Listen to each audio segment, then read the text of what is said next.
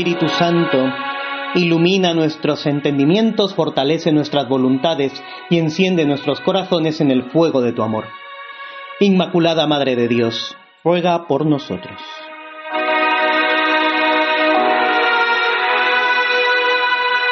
Preparamos nuestra oración de la mano de las lecturas que la Iglesia nos presenta para este 27 de enero. En el Evangelio encontramos el milagro de la tempestad calmada. Al atardecer de un día, Jesús y sus discípulos cruzaban el mar de Galilea en una barca, cuando se levantó una gran tormenta, con las olas rompiendo sobre la barca, de modo que casi se hundió. Jesús estaba en la popa, durmiendo sobre un cabezal, pero los discípulos le despertaron y le dijeron, Maestro, ¿no te importa que perezcamos? Entonces Jesús obra el milagro. Los discípulos se llenaron de miedo y se decían unos a otros, ¿quién es este? Hasta el viento y el mar lo obedecen. ¿Quién es este? Es la pregunta que estamos invitados a responder todos los días en nuestros ratos de oración. Conocer más de nuestro Señor debe ser el anhelo de un corazón enamorado, porque es imposible conocer a Jesús y no amarlo, y es imposible amar al Señor y no ir en pos de Él. Hacemos oración para estar con Dios, conociendo más, disfrutando de su presencia, su compañía y sobre todo creciendo en amor a Él.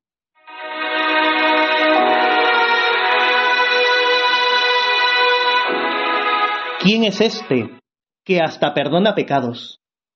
La primera lectura del segundo libro de Samuel nos presenta el pasaje en el que el profeta Natán, enviado por Dios, hace caer en la cuenta al rey David de su pecado. Abandonados a nuestra suerte somos capaces de caer muy bajo. El pecado de David no fue un adulterio momentáneo, una entrega puntual al desorden de la pasión. Fue calculado y violento. El rey no dudó en asesinar a Urías y junto a él a otros soldados fieles. La maniobra para eliminar al marido de Betsabé fue planificada y llevada a cabo con total frialdad. David reconoce su pecado y el Señor le otorga el perdón. ¿Quién es este que hasta perdona pecados? ¿Hasta dónde está dispuesto a llegar el amor de Dios para cada uno de nosotros? Jamás seremos capaces de dar gracias al Señor por su infinita misericordia para con nosotros. Conviene que meditemos en nuestra oración sobre ello, para que se cumpla en nosotros lo que Jesús dijo de la mujer que le ungió los pies con perfume. Sus muchos pecados han quedado perdonados porque ha amado mucho.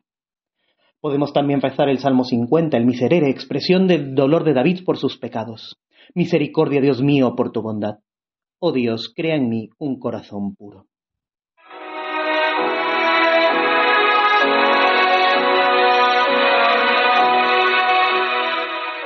Jesús estaba en la popa dormido, mientras los discípulos estaban aterrados, nos dice el Evangelio. Dice el Papa Francisco comentando este pasaje, los discípulos se habían dejado llevar por el miedo, porque se habían quedado mirando las olas más que mirar a Jesús. Y el miedo nos lleva a mirar las dificultades, los problemas difíciles, y no mirar al Señor, que muchas veces duerme. También para nosotros es así. ¿Cuántas veces nos quedamos mirando los problemas en vez de ir al Señor y dejarle a Él nuestras preocupaciones? ¿Cuántas veces dejamos al Señor en un rincón, en el fondo de la barca de la vida, para despertarlo solo en el momento de la necesidad? Fin de la cita. Contemplar a Jesús en nuestra oración. Acudamos a Él siempre con confianza. Pidamos que sea nuestra reacción natural, casi instintiva. Ante los problemas, las dificultades, las tormentas de nuestra vida, Contemplemos a Jesús que está presente, aunque parezca que duerma. Acudamos también a la Virgen en estas ocasiones como el niño pequeño que busca protección en el regazo de su madre.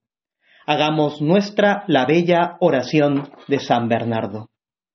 Oh tú, quien quiera que seas, que te sientes lejos de tierra firme, arrastrado por las olas de este mundo, en medio de las borrascas y tempestades, si no quieres zozobrar, no quites los ojos de la luz de esta estrella, si el viento de las tentaciones se levanta, si el escollo de las tribulaciones se interpone en tu camino, mira la estrella, invoca a María.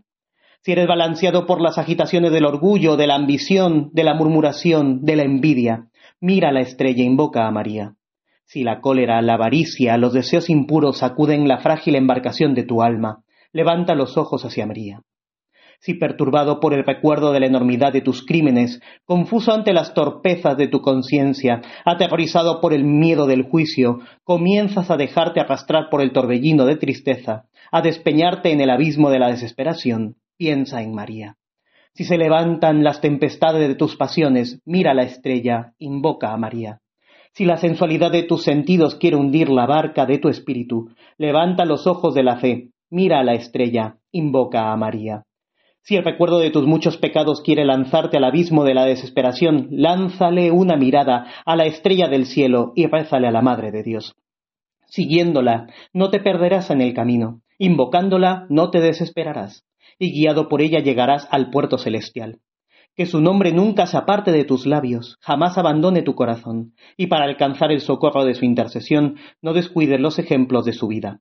Siguiéndola no te extraviarás, rezándole no desesperarás, Pensando en ella, evitarás todo error. Si ella te sustenta, no caerás. Si ella te protege, nada tendrás que temer. Si ella te conduce, no te cansarás. Si ella te es favorable, alcanzarás el fin.